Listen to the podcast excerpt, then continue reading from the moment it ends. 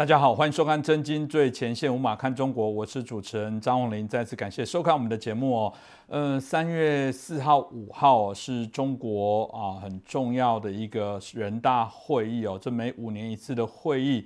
当然啊，因为这个决定啊，整个国家啊运作行政体制的一个改变啊。但我们知道中国是以党领政哦，其实在二十大的时候决定了这个谁担任这个党的。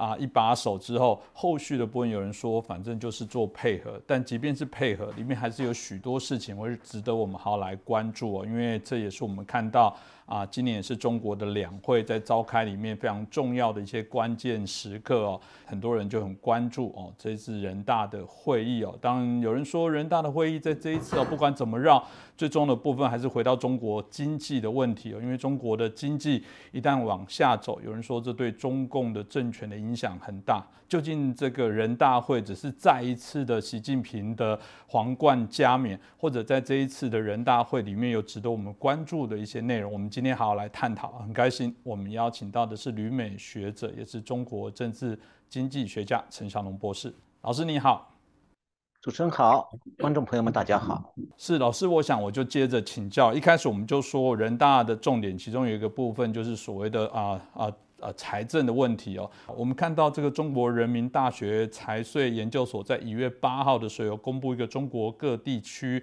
财政发展指啊指数报告二零二二年的部分啊，大概当然就提到了啊，特别包含地方财政有许多的一些问题哦，所以大家每次提到这部分，我想老师是权威跟专家，大家就很好奇哦。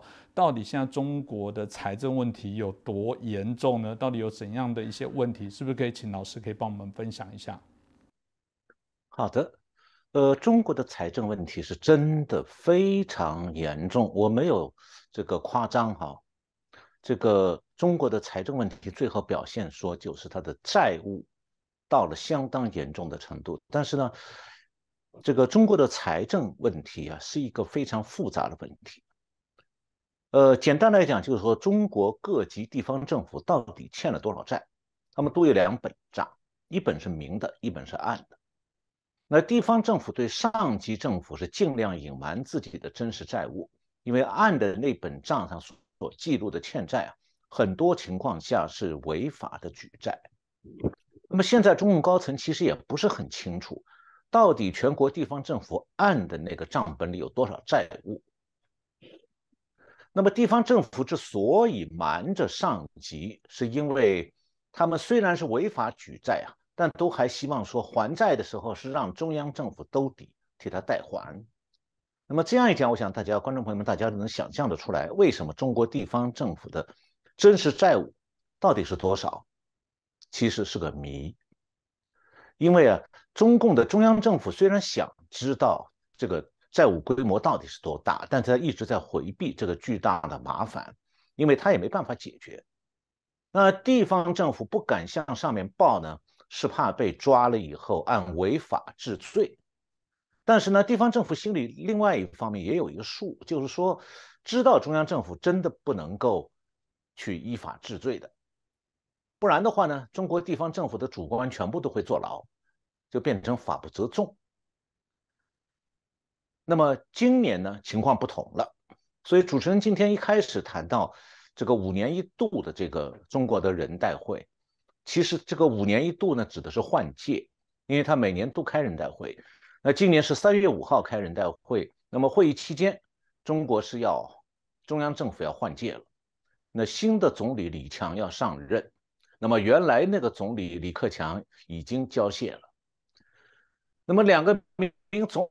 总理的名字只差一个字，但是啊，新总理会比原来的总理啊日子难过得多。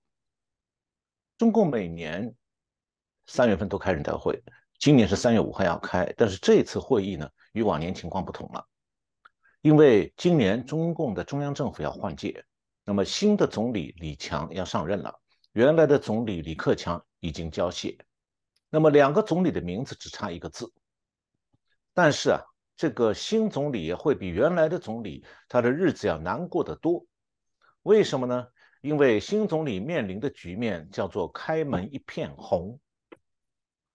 这个红啊，不是过年的红春联啊，放鞭炮喜洋洋哦，这个红是地全国全中国地方政府每个省的财政收支全部都是赤字。那赤字在会计上是用红色记录的，也就是说，全面赤字意味着地方政府在全现在全部都在欠债。那中共的财政制度是规定说，地方财政如果入不敷出的时候，中央财政会给他拨款补助。那具体的做法就是说，中央财政呢是从财政有结余的省市拿钱，去再加上中央财政自己的钱去补贴那些。财政赤字的省市，那，但是二零二二年状况是说，前八个月中国三十一个省市有三十个是赤字的，只有一个省上海是财政盈余。那么去年八月底的时候，上海财政结余呢只有两到三百亿而已，已经微乎其微了。那到了去年年底，连上海市也变成财政赤字了。这样的话。中国三十一个省市，二零二二年第一次历史上出现的财政赤字一片红。那么这样的话，今年这个中央政府还有国务院总理的日子当然就会很难过，因为俗话讲八个坛子七个盖，要盖来盖去不穿帮，这怎么能做到？那中共的新总理日子难过，地方政府官员的日子也同样难过，这就会体现在今年的人代会上。那中共的人代会，我们以前介绍过，就除了大会听报告，大家举手通过以外啊，剩下大部分时间都是各个省市自己开小会讨论，就是每个省市代表团在一起开会。那么代表的大部分人都是地方市县的，呃，代表的大部分人啊都是地方市县的各级的主官。那他们日子难过的状况下呢，他们当然就会在省市代表团的小会上面吐苦水。那么希望说呢，把地方的苦情去报告给中央。那么因为这些话，省长、市长是不太方便讲的。那中共的人大常委会办公厅呢，他会在每个省市代表团派联络员。这个联络员其实是负责监控与会代表的，这一点我在以前节目里讲过。但是呢，他同时也会记录各个省市代表团讨论当中比较重要的吐苦水。呃，当然了，外国媒体的记者是不允许进入这个人代会各个省代表团的驻地，所以是听不到这些吐苦水的。那就算偶然某个代表团，比方什么台湾代表团，就是中共各地负责对台统战的干部的那个团，如果他们短时间开放对外国媒体记者开放的话，那么这些记者也呃这些代表也不会在有外国记者当在场的状况下吐苦水。那么吐苦水的内容呢，最后都会通过这个人大常委会办公厅派到各个代表团的联络员汇报到人大常委会办公厅，编成会议简报。这会议简报有两种，一种呢是讲漂亮话的，那都会编在简报上面发给代表看。那吐苦水的呢，全部是单独编的。另外一种简报是绝密的简报，只给中共高层看。这是中共高层啊掌握下面状况的一条管道，所以今年的这个人代会啊，外界是看鲜光鲜热闹，代表在那里行礼如仪，但是省市小会的会场一定是争相吐苦水，会吵翻天。那吵的不是说别人不应该吐苦水，而是说你苦，我比你还苦。那这种局面，当然就是中国经济现状的反应。是哦，我们一开始我也提到过，有人说中共哦，这个在经济的这些啊困境哦，可能会造成中共政权的许多甚至是稳固的一些挑战哦。但有人可能不了解，说如果中共的经济产生困境，可能对台湾也有产生一些影响哦。这部分是不是请老师也可以进一步帮我们做一下说明呢？好的，现在啊，这个实际上台湾还有不少人啊，对中共还有中国。抱有不切实际的幻想，比方说据我了解哈，台湾从事服务业的，像做夜市的，那当然希望陆客越多越好；还有计程车司机、旅游大巴的司大巴公司也是希望这样子。那开旅店、开餐馆的，他仍然还在寄希望说，呀中国游客要是大量来台观光就好了。那么家人当中有台商台干的，或者本人到中国去混世面念书的。他自然也是希望中国经济向好，当然了，台湾还有的人在指望台商捐款助选的，那他更是对中国充满了好感。但是啊，他们对中国的现实经济情况其实了解的很有限。中国的财政困难啊，已在去年就已经开始转化成了公务员降薪、教师减薪、退休人员的退休金的财政来源萎缩，还有地方政府开始裁撤人机构、压缩人事、压缩编制等等，这些情况今年会进一步恶化。那它和台湾有什么关系呢？从旅陆客旅游这个层面来讲的话，到台湾旅游的是以公务员、教师和退休人员为主的，因为这些人啊，他不是企业员工了。那请假旅游，企业员工的话，请假旅游是要丢饭碗的。那公务员是可以带薪请假，那教师本来就有寒暑假。那更重要的是，公务员和教师他们是有闲钱可以花的。那么地方财政陷入困境之后，现在中国的公务员和教师啊开始害怕，怕他们现在的铁饭碗靠不住了，薪水已经在下降，荷包他们就会看得更紧一些。那么中国的退休人员现在啊，对今后能不能如数领到退休金，看病能不能尽量的报销，忧虑也在加重，因为中国的养老金支出也面临着财政困难带来的压力。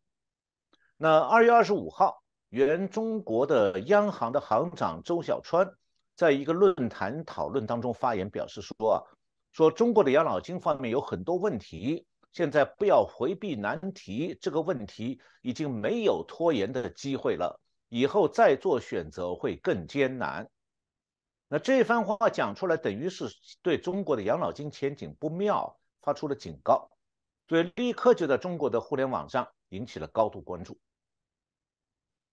那如果把这些因素综合到一起，我们就可以做一个预期，那就是今后到台湾旅游的中国游客的主力是会减少的。这不是一个短期现象，不是度小月，而是长期趋势。那么一句话，也就是讲，以为在台湾，以为说和中共搞好关系，或者让中共统一了，台湾的服务业就会繁荣，那真的是一场白日梦。那一个人要打小算盘的话，那需要会看大势的。你不会看大势，小算盘是要落空的。那何况现在中共已经把这个出境旅游的批准权下放到派出所了。你一个人在网上刚刚订好机票，派出所就找上门来了，因为互联网通的。那警察会要盘问半天，说你为什么要出国？然后我看你讲，我问你的话里面能不能找出一个理由来？阻止你出国，因为中共现在的政策是要暗中看紧国门，尽量不让国人出国旅游，是怕中国人把积蓄转移到国外去。那中共现在呢，还在给台湾的亲中共势力开空头支票，比方说要开放水产、水果等的农产品进口等等。那其实啊，中共的地方财政困境啊。它已经反映出来是整个中国经济下整体上下滑的结果。那么经济下滑，当然就会影响到中国消费者的消费能力。所以啊，即便今后开放台湾农产品，让它出口到中国去，销路会大不如以往了。因为多数中国消费者现在都在看紧荷包，压缩消费，连中国国内的水果水产消费量都在相对收缩，那何况价格比较高的进口的台湾农产品？这个就是说，中国经济大势不好，对农台湾农产品出口也是产生不利影响的。那么，中国经济不好，也会让台商对台湾的选举捐款受到影响。因为啊，过去啊，中共的统战部门是会跟台商打招呼，说：“哎，你们要在台湾跟这个把那些这个给我们。”中共关系好的政治势力要多捐捐点款啊，甚至可以指明说你捐给谁谁。那中共给台商什么回报呢？一般是一个讲起来很负面的回报，那就我少找你麻烦，税务上啊，还有其他方面的监管，你只要捐了款给中共在台湾的代理人，那么他们就会适当的放松对台商的监管，让台商日子好过一点。但是啊，一旦中共的地方财政吃紧，那么他中共这些地方政府给包括台办对台给台商的好处可能就没有了。因为中共地方政府在保自己的饭碗和执行统战任务这两件事当中，他首先是先要保税收和罚款收入，因为这关系到自己官员的生存，这是硬任务。那么至于对台湾统战花的钱呢，让地方政府出点钱，他们就会往后放，算是软任务。他们是舍不得为了统战继续从地方财政里头给台上让利的。那么至于中国的地方财政困境啊，会怎么样影影响到银行的安危？而银行的安危又会怎么样影响影响到台商的财产安全呢？这个问题我放到后边再来讲。是哦，但老师刚刚提到的部分，其实中国的财政的问题，老师在过去很早前事实上就已经做提醒了。那我们看到在之前啊，有所谓的白纸革命，没想到三个月后，现在又有所谓的白发革命，主要是一群武汉的老人针对医保医改的问题哦。提出非常大的怒吼，这当然又是一些啊非常严重的政府政策的一些疏失。所以，是不是从此之后，如果不断的啊财政的一些恶化之后，不只是白纸革命，不只是白发革命，未来可能接踵会有更多的这些抗议的事件产生？老师，您怎么看待这样的一个发展呢？呃，这个问题是一定会这样出现的。呃，因为中国这个地方财政陷入困境以后，它必然就反映在收支。就开支的困难上面，像刚才主持人提到这个武汉的退休老人上街抗议啊，是因为他们的医保开支遭到压缩了。这其实就是中共的地方财政困境的一个小小的侧面。虽然每一个小小侧面看起来只是一个一点，但是汇集在一起就可以帮助我们画出一幅中国经济现状的困难图景。那么其实呢，也可以直截了当去勾画出来一个中国财政状况的整体图像。那这样的话，就会让我们对中共的经济还有中共的财政的危机有更加直观清晰的了解。在中国要看财政困境的话，是要看地方财政，因为所有的困难首先是集中在地方财政这个层级。如果地方财政进入全面困境之后，比方三十一个省市都困境。那么，就算中央财政勉强自保，全国各地的都会因为这个地方财政全面困难而爆发一系列各种各样的经济社会问题。那财政问题呢，在中国本身啊，经济的研究圈里有一句话，叫做“外行听不懂，内行讲不清”。外行听不懂，就是说中国这个财政体制制度本身就非常复杂。那内行讲不清，就是说。他对外行的人想要把他用通俗的话讲清楚、讲明白，他觉得很费力。我讲不清楚，你们反正也听不懂。那么今天呢，我就试试看，把中共过去七十多年复杂的财政问题啊，尽量用通俗易懂的话来说明。首先呢，就是要了解为什么中国经济财政的困境要看地方财政，就先要了解说中国的财政制度是什么样。也就是必须要先了解中共的中央财政和地方这两级财政，那么上下政府之间这个财权的收收放放这个复杂关系的演变，那这个状况和中华民国的财政史是不一样的，因为它是共产党政权独有的现象。那一般人都理解说，这个共产党建立政权是实行苏联模式的计划经济。那再往下具体来讲的话，很这个外部世界的人就没有办法了解了，或者说搞不懂。那计划经济的财务管理的核心就是说，全国的财政由中央政府一把抓，那地方政府用钱是必须得到中央政府主管部门批准的。那这个局面呢，到经济改革开始以后。中央政府就不得不把财源更多的用在民生上，结果呢就造成了军费困难，所以邓小平就就在上个世纪的八十年代实行了大裁军，所谓百万大裁军，一次裁掉一百万军队，为的是军费不够了，钱用到民生上去。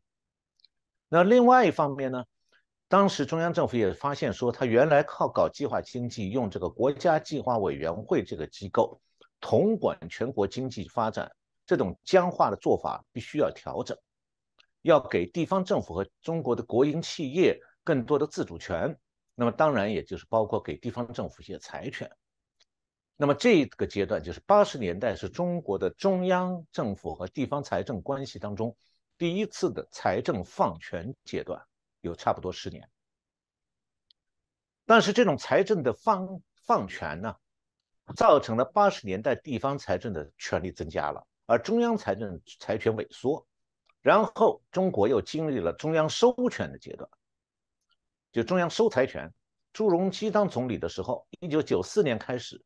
把全国的财政收入集中到了中央财政。一九九四年以前，中国的财政收入就八十年代财政放权的时候，全国的财政收入当中，中央财政是占三成，地方财政是拿七成。那么九四年开始就变成说相反倒过来了，中央财政占全国财政收入比重提高到了六成到七成，那地方财政只剩下了三成到四成。那么这样的话，中央和地方的财政关系再度进入了中央财政集权的阶段。所以不不要以为说中共一开始改革财政就放权了，先放了权，后来朱镕基又把权收回去了。那么朱镕基集中财权的做法呢，关键就是他实行一个中央财政和地方财政的分税制，就是说占税收大头的那些税种，朱镕基把它全部归到中央财政去了。那么地方政府能够掌握都是小的税种，税收收入有限的。那这种情况下呢，沿海的经济大省，像广东啊、上海、浙江这些地方，他们是可以通过引进外资、加快土地开发等等办法来来补充自己的地方财力的。但是大部分中国的省份呢，它的经济地方经济的实力很弱的，财政收入就入不敷出，他们就只能仰赖中央政府每年给补助。也这个补助呢，中国也就是中央财政每年都会给大部分省份例行的要有财政拨款。那么刚才讲到了这个，把税种，就是税收数量最多的那些大税种，中央财政都拿走了，留给地方的呢都是些小税种，其中有一项跟土地、城市土地开发相关的税收，那。这一点呢，是朱镕基把它把这一块土地开发这一点收入呢归给地方了，他不要了。为什么呢？朱镕基是计划经济管理出身的官僚，他是不懂的。就是说，城市土地开发啊，会因为城市化还有房地产开发不断的造成财政收入增加的。他不懂这一点，结果他把以为这块是一个骨头，不是肉，就留给地方政府。所以当时呢，朱朱镕基把地方土地相关的收入全部留给地方财政那这样一来，地方政府抓住机会了，说好，那我们以后就全力的推进土地开发和房地产开发。那么朱镕基的无知，从此就种下了今天炸破中国经济泡沫的地雷。为什么呢？这个里面的原因是两条。第一条就是中共的宪法是规定说，所有土地都是国家的。那么每个城市国有土地就成地方政府发财的发土地财那个源源不断的来源。那么第二个原因就是地方政府发现说，只要他宣布他哪块土地需要征用，就可以把这里的居民强行迁走，把他当地当这条这块土地上原来的旧房子拆掉，然后这块土地就可以高价卖给房地产公司，那么收入就落入地方财政腰包了。那么。由于朱镕基上收了地方的大部分税收收入，一九九四年以后呢，中国各个省的地方财政收入主要就是三部分：一部分是数量有限的地方税收，一部分是中央财政的补助拨款，还有一部分就是卖地的收入。那么刚才讲的这三部分地方税收和财这个中央财政拨款呢，是要受中央财政府的监督的，专款专用，所以是比较透明的。但是哈，地方政府的卖地收入现在变成，就是一九九四年开始归地方政府自行支配了。那么在财政监管的层面呢，卖地的收入就相当于地方政府的账外金库。然后呢，就是因为它是账外金库，所以地方政府就特别热衷于卖地捞钱。那么中国的房地产就成了支撑地方经济和地方财政的支柱。于是的话，中国各个省的财地方财政全部都转向靠卖地的这种土地财政这样一个阶段。那这个在本世纪初中国经济最繁荣的前十几年里头，就到二零一五年前后，在这个阶段里头，中央财政和地方财政是各捞各的钱，彼此相安无事。那到了前年，土房地产泡沫破灭了。然后呢，这个中央财政和地方财政这个彼此相安无事的局面也结束了。为什么呢？这个因为这个靠房地产来拉动经济啊，是不可能永久玩下去的。房地产泡沫大到了不能不破的时候，地方财政的困境就必然要发生的。那中共的前前任总理温家宝在任的时候，他是装傻，假装不懂这一点。那李克强在位十年了，他一开始也不懂，后来终于明白其中的危险。那就说，地方政府的卖地收入落了口袋以后，他马上就花光了。但是呢，地方政府把各个地方开发土地的几十万亿，就是几十兆巨额的债务留给了中央政府。那这种状况下，中央政府一下子要是面对几十万亿人民币的债务要还的话，他怎么办？他还不了的。就算他把全中国的军队、警察都裁掉，那政治局全体不领薪水，也不领补贴，自己开私家车，自己烧茶，自己泡饭，不要人服务。那中央机政府机关也几年不发薪水，中共还是还不上地方政府这笔几十万亿的巨债。这个就是李克强这个前总理。卸任前遇到的痛苦局面。呃，我记得在去年的节目里讲过，就是二零二二年五月二十五号，中共的国务院召开过一个叫做“全国稳住经济大盘”电视电话会议。那么当时呢，各个省市县的官员都通过视频参加这个会议的。这个讲话的这个会议的发言人、发言者的。这个讲话呢，录音稿马上就在网上和微信上传开了。其中，李克强讲了一段话，原话如下：他讲，最近有几个省给国务院打报告，提出来要借钱。我这里明确的跟大家说，我给大家报个底账，除非有特大的自然灾害，我还有一笔总理预备费，其他的钱就靠你们地方了。那李克强这个话什么意思呢？他的意思很清楚的，你们说你们没钱要向中央借，中央财政也没钱，你们自己想办法。那么李克强这通过这样一个全中国的电视电话视频会议，在这样喊话，他的意图呢就被今年一月九号中国财政部长刘昆解读的非常明白，他是针对中国现在地方政府的债务危机是这样讲的。他说：“我们坚持中央不救助原则，做到谁家的孩子谁抱。要进一步打破中央政府兜底的预期。那为什么财政部中共的财政部副部长会讲说谁家的孩子谁抱？这里的孩子不是真的小朋友啊，是指地方政府欠下的巨额债务。那谁家的孩子谁抱？这个意思就是说，你们地方政府欠的债。”谁欠自己谁负责还，中央政府不兜底，我不管。那么，为什么中国的地方政府会想让中央财政替自己还债呢？因为中共是集权制度，这集权制度不仅仅是造成政治高压和民众的恐惧，也会扼杀民间企业的活力，它还必然会造成地方政府的大锅饭观念，认为自家债务最好赖给中央财政来还。那何况啊，朱镕基集中财财权以后啊。现在实行的是这个，多数省市都是仰赖中央财政拨款补助。那么这种制度呢，就鼓励养成了地方那种财政的大锅饭思维。那么地方政府的债务是怎么形成的？主要是两部分，全部都和土地开发有关。那么为了开发土地呢，地方政府或者是直接发行债券呢，或者是设立一种叫做城市建设投资公司，简称城投公司、城市投资公司。那么还有一个叫法呢，在中国叫做地方政府融资平台，意思就是替政地方政府洗钱的。那么地方政府用手里的土地向地方的银行取得抵押贷款，那无论是银行的拿来的抵押贷款，还是开发行地方政府的债券，那债务到期了，你就要还债啊。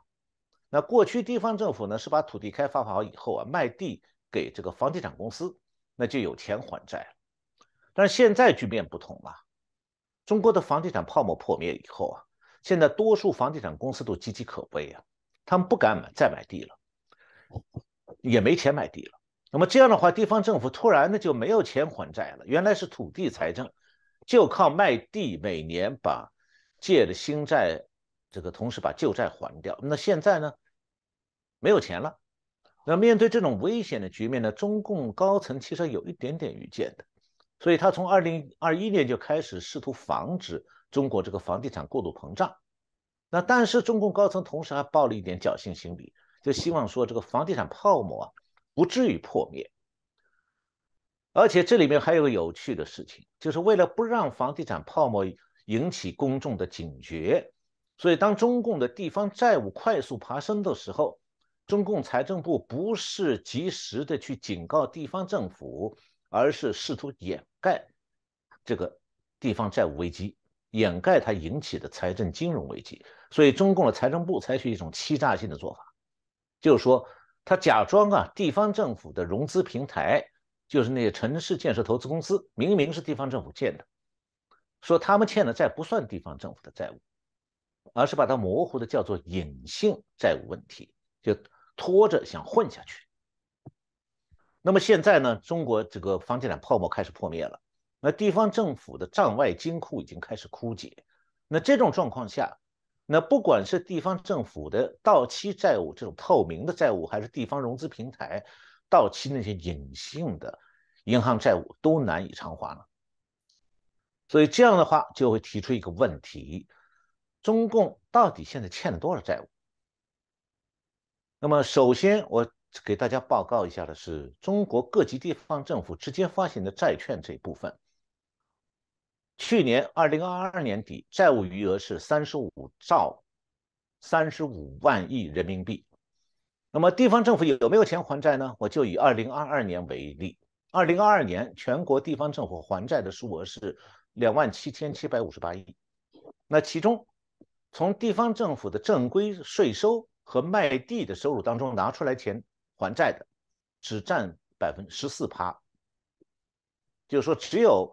还了两万七千多亿美人民币的债，其中就有十四趴是从税收和卖地收入里拿钱出来的，那剩下八十四趴债务是怎么还的呢？是借新债还旧债。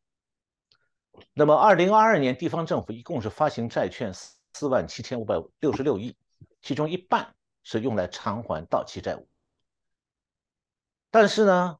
刚才讲这个三十五兆，就三十五万亿的地方政府债务不是全部哦，还有第二个部分，那就是刚才前面提到过地方融资平台的隐性债务。这部分讲它隐性，是因为它根本就是一个黑箱。那地方政府的这个所谓隐性债务，是说地方政府在法定政府债务之外，通过各自的融资平台公司，就是刚才讲的城市投投资公司，直接或者成。或者是承诺用财政资金去偿还，或者是财政违法的提供担保这种方式去举债，那这部分的债务总额，在早在二零二零年底，就两年前就已经是五十三兆五十三万亿了。那同样也是以借新债还旧债的办法在维持。那我刚才讲了，地方政府直接发行的债券余额是三十五兆。加上融资平台的债务五十三兆，合计达到八十八兆。那么中央财政它的债务是二十二兆，所以中央政府和地方政府的债务约加在一起是一百一十万亿人民币。这个一百一十万亿债务啊，大体上相当于中国 GDP 的百分之九十一，因为中国 GDP 去年二零二二年才一百二十一兆。那么在这个一百一十万亿人民币债务当中，地方政府的债务规模相当于地方政府综合财力，就是把它的税收、卖地收入、中央财政补助加在一起，叫地方政府综合财力。那地方政府的债务规模是地方政府财力的两百百分之二百六十，两倍半。也就是说，只要中国的各级政府它不关不是完全关门的话，它就根本不可能还清债。那么，一个国家啊它的财政债务不是个可以无限增加的一个状况啊，因为在国际上有一个叫做财政风险警戒线，就是来计算一个国家的财政债务和 GDP 的比率。那通常国际公认的是说，这个警戒线是六十趴，也就是说，这个一个国家的债务，地方和中央政府的债务加到一起超过六十趴，超过 GDP 的百分之六十，就是危险线。就要出大问题了。那么中国现在是什么状况呢？中国政府的总负债率，就是地方和中央的负债，比刚才讲这个六十趴这个财政风险警戒线高出三十个百分点。那么还不仅如此，这个刚才讲了一百一十兆的这个总的国债规模，大部分不是国债，是地方债。我为什么强调地方债务比率高啊，会很危险呢？是因为说国债啊，还可以通过向国际投行发行债券来融资，那地方政府的债务是没有国际信用的，它没有办法在国外融资。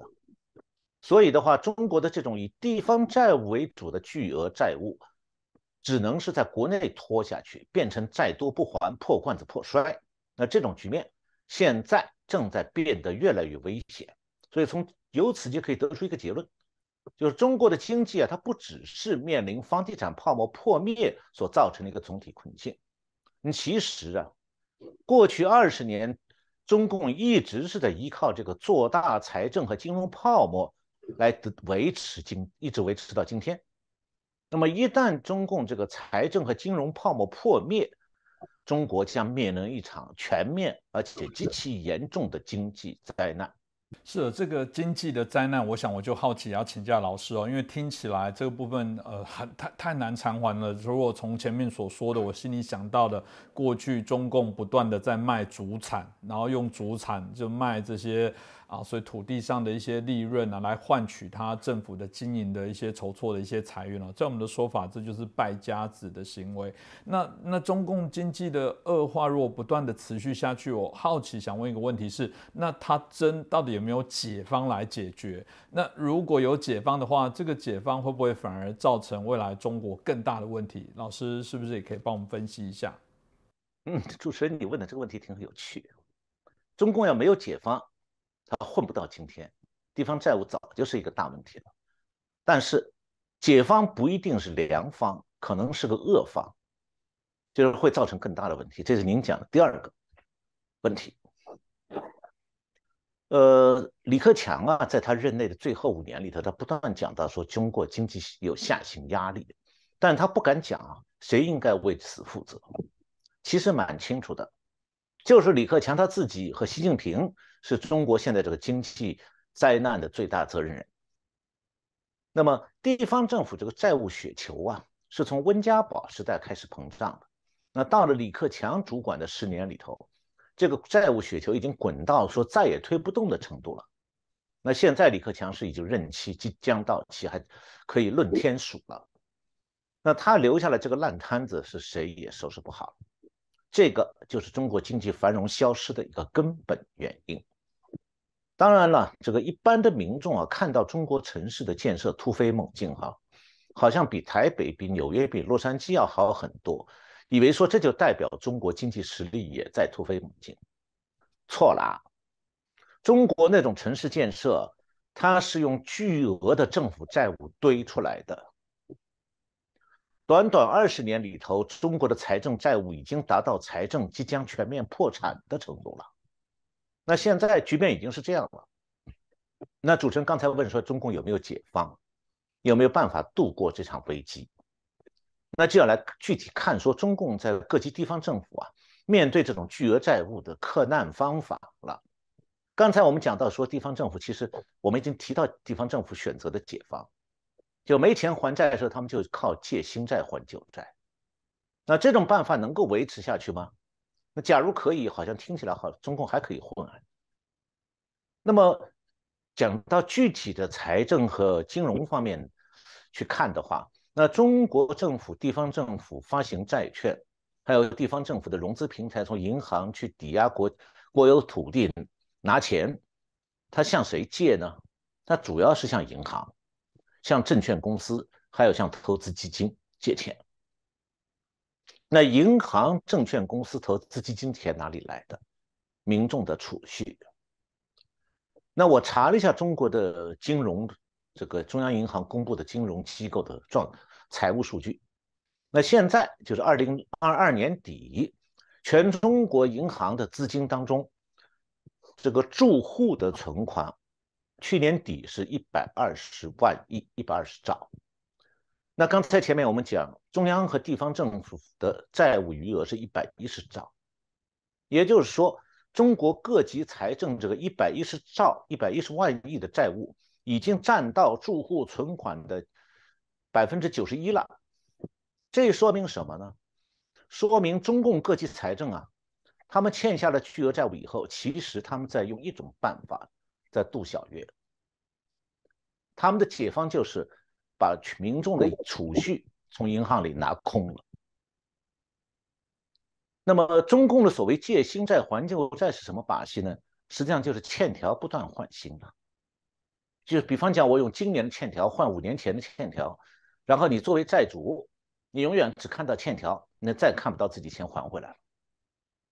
到了还债的时候，我就给你一张欠条，说那这个新欠条了，拿好。再过五年，我再给你张新欠条，把旧的抽回来。你永远手里就有一张欠条，欠你的是政府，你怎么向政府要钱？政府是拿着枪，机关枪对着你的。所以，如果你是个普通市民，银行告诉你说啊，你存进银行账户里的钱我借给政府了啊，政府是没钱还的啊。那你听到这个情况，他银行要跟你讲实话，你还会往这家银行存钱吗？你一定会说，我当然换一家可靠的银行存钱啊。那中国有哪家银行可靠呢？我告诉各位。中国所有银行都是政府的提款机，民众没有选择，你存到哪家银行都没有安全可言的。所以，实际上中国地方政府的解放想度过财政危机的办法，就是一直在玩一个民众存款搬家的把戏，就是他把民众的银行存款啊，偷偷的通过中介，比方讲地方政府融资平台就是这样的中介，把它搬把老百姓的银行存款搬到财政金库里去用。那存款搬家以后呢？地方政府在银行里留张纸欠条，每过一段时间把欠条换新，钱是不可能再还回银行了。那么普通中国的市民是不懂当中的奥秘的，他们老是想着，哎呀，对政府和银行信任哦。我想台湾也有不少人还是这样哎，所以他们对自己的钱被政府搬走用掉了，他是不管不问的。他只想说：“哎，我账面上银行存了不少钱呢，我倒是想用就可以了。”其实啊，群众的民众的存款已经没有了，被地方政府用光了。那为什么可以这样做？这一点在台湾很多民众是不可能理解的，因为，在自由社会里，银行是私营的，你政府可以监管银行，但是不能直接从私营银行里把民众存款拿走不还呐。这一点，台湾的民众认为那是理所当然的，但是在中国，政府是可以从银行里拿走民众储蓄的，因为所有银行都受到政府控制，而且中国银行大部分啊都是以政府为老板的。虽然中国的银行这个大部分是上市公司，小部分呢这个城市和村镇银行是股份制，表面上看起来是私营，但实际上不是，以政府的呃。银行的老板大部分都是政府，所以银行在政府面前是要下跪的。呃，具体来讲，就是中国的银行分两类，一类是全国性的大银行，中央政府是主要股东；另一类是地方银行，地方政府或或者是地方的势力是主要股东。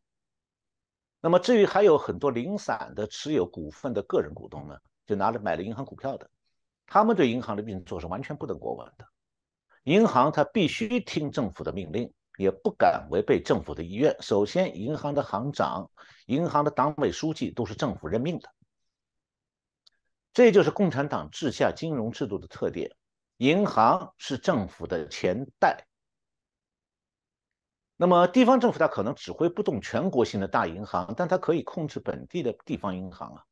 所以，地方政府要用钱的时候，它只需要给本地银行打个招呼，发份公文说我们需要钱，然后让本地的官办的那个民融资平台公司去走一下程序，就把银行里民众的存款拿走用掉了。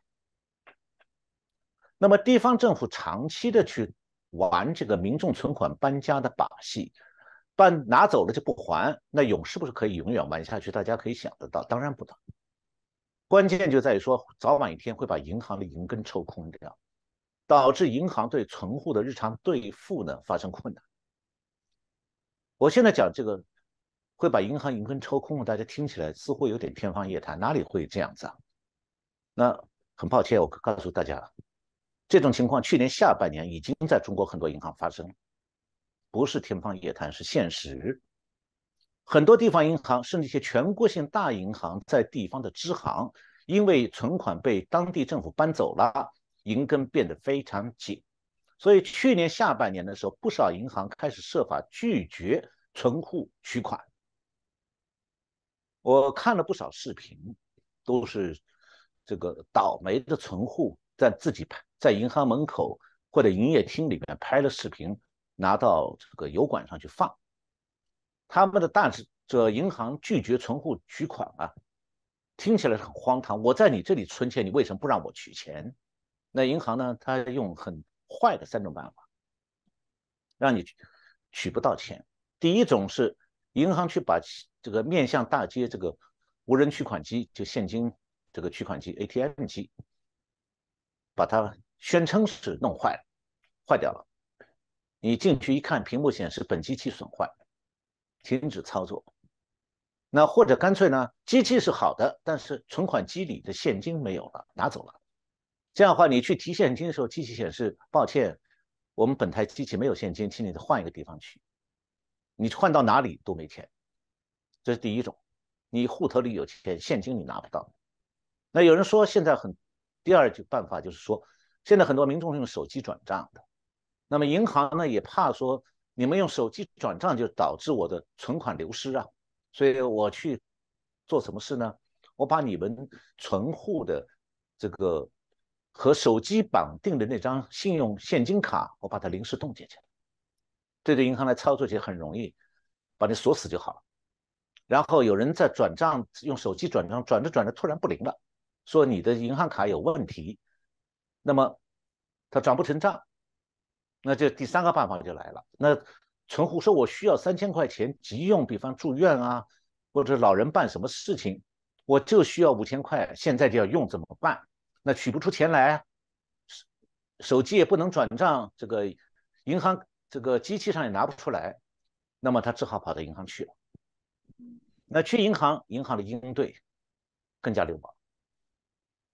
照道理呢，我是。”存钱在你这里啊，你怎么不让我用呢？我自己的钱哎，银行说我没不让你用啊，我现在把我们营业厅服务顾客的窗口减到最低限度，我们五十个职员只开一个窗口，就一个人上在那里对付你们，其他人在后边喝茶看报纸。那么然后呢，因为只有一个窗口嘛，你存户要想进去的话，先在银行门外边排半天队，然后要领号，排发号。一天只发几十个号，然后你领到号，早上六点钟就要排上队领到号，排到中午才能进去。进去以后，在营业厅里面还要排超久的，然后你才能开始办理取款手续。但这个事情没有完哦。然后银行的业务员是奉命刁难存户。你说我要取款，银行说：“哎，不行啊，你买房子的证明带来没有？”那民众说：“我又没有。”我又不是来抵押贷款，我要带什么买房子的证明啊？那说那现在取款要证要买房子证明，你带了没有？那当然谁把房产证整天带在身边呢？那好，你明天再来吧，你回家拿去。那这一天他就白泡白排的。然后明天来了，告诉你说，哎，你你那个妻子的身份证没有带来吧？反正就是他会给你找各种各样的借口，让你有时候为了办一下取几千块钱，你要跑三五趟。那最后的话，这个很多储户就是一边出来吐苦水，一边骂银行。那这些现象呢，今年开年以后情况稍微好一点，因为是中国的央行大放水，放了一大笔贷款，那情况暂时有所好转，银行的银根有点松。但是呢，这种已经发生过的银行银根紧缺的这种状况，说明啊，地方政府玩这种民众存款搬家的把戏是不可能长期玩下去了，早晚一天要出大问题。当然，目前我们还没听说台商讲这种事情。我相信，就算台商遇到这种事情，他也不敢讲，因为得罪了地方政府就完蛋了。但是啊，如果地方银行的银根最后被地方政府抽干了以后，同样的情形，我刚讲有钱取不到，你台上的时候我在中国赚的钱没错，那是账面的，想拿成现金，你可能拿不到了。这情况也会发生在台商身上的。所以，中共的财政危机，它现在是靠从银行里拿走民众的存款来克难的。但是，这个只是把财政危机转化成银行的金融危机而已呀。那潜在的金融危机因此就没办法解决了。那等到财政危机逼的金融危机爆发的时候，整个局面就没办法收拾了。我们今天想讲讲这个话题啊，其其实就是想说明，中共经济的表面光鲜已经结束了。那他现在埋下的地雷导火索呢？呃，正在冒烟。是哦，谢谢小农博士哦，很清楚的针对啊整个中共现在整个所掌握的中国经济的一些发展困境哦，做了一个非常清楚的一个分析哦。刚刚我们前面也提到了说，短短的时间从白纸革命到这个白发革命，听完老师讲完，我觉得接下来应该各地有可能会。爆发白纯革命了，就是白纯了，纯了没有用，所以这些白纯革命的部分，也许陆续都会不断的在产生。应该说之前没有兑现到，就已经产生抗议了。那现在也许会不断的做一些延烧，这也是呃里面我们今天提到的，对台湾来说也会受到一定程度的一些影响，大家不可不慎哦。那再一次感谢老师哦，针对三月四号、五号。中国将召开的这个人大会，特别这一次是五年一次的改改届改选的这些啊届期哦啊，提出一些啊非常精辟的一些看法，也希望大家哦持续的来啊锁定我们震惊最前线，我们随时都会带来最新的资讯提供给大家。再次感谢老师，也感谢大家的收看。如果喜欢我们的节目，同样拜托大家帮我们转传、按赞、分享给更多的好朋友。再次谢谢老师。谢谢洪林兄，谢谢我们观众朋友们收看这次节目，我们下次再见。对中共政权的分析，我们觉得他们这个之所以这个仇恨美国，因为美国这个民主政治体制的理念和实践的存在，对中共的统治基础就是一个巨大的威胁。就是我们每次跟在川普政府里面的时候，总统或者国务卿跟他们的对等人员会见的时候，我们都必须提出非常具体的。会谈的措施，如果说你没有，我们就不谈。所以说，中共他最怕的不是说我们对他态度不好，最怕的就是我们不理他。现在拜登总统说的非常清楚，如果中共这个呃军事入侵台湾，美国就会军事介入，这是再也明白不过的了。